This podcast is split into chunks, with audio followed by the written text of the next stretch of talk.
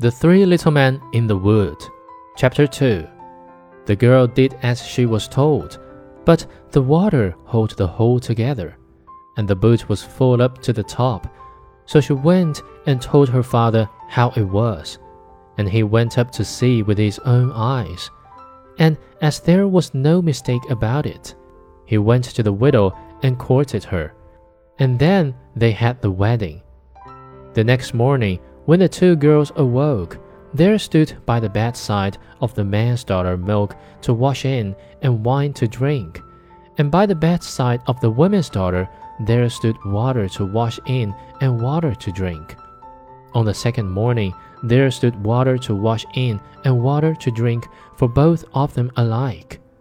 On the third morning there stood water to wash in and water to drink for the man's daughter, and milk to wash in and wine to drink for the woman's daughter.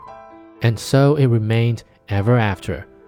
The woman hated her stepdaughter and never knew how to treat her badly enough from one day to another.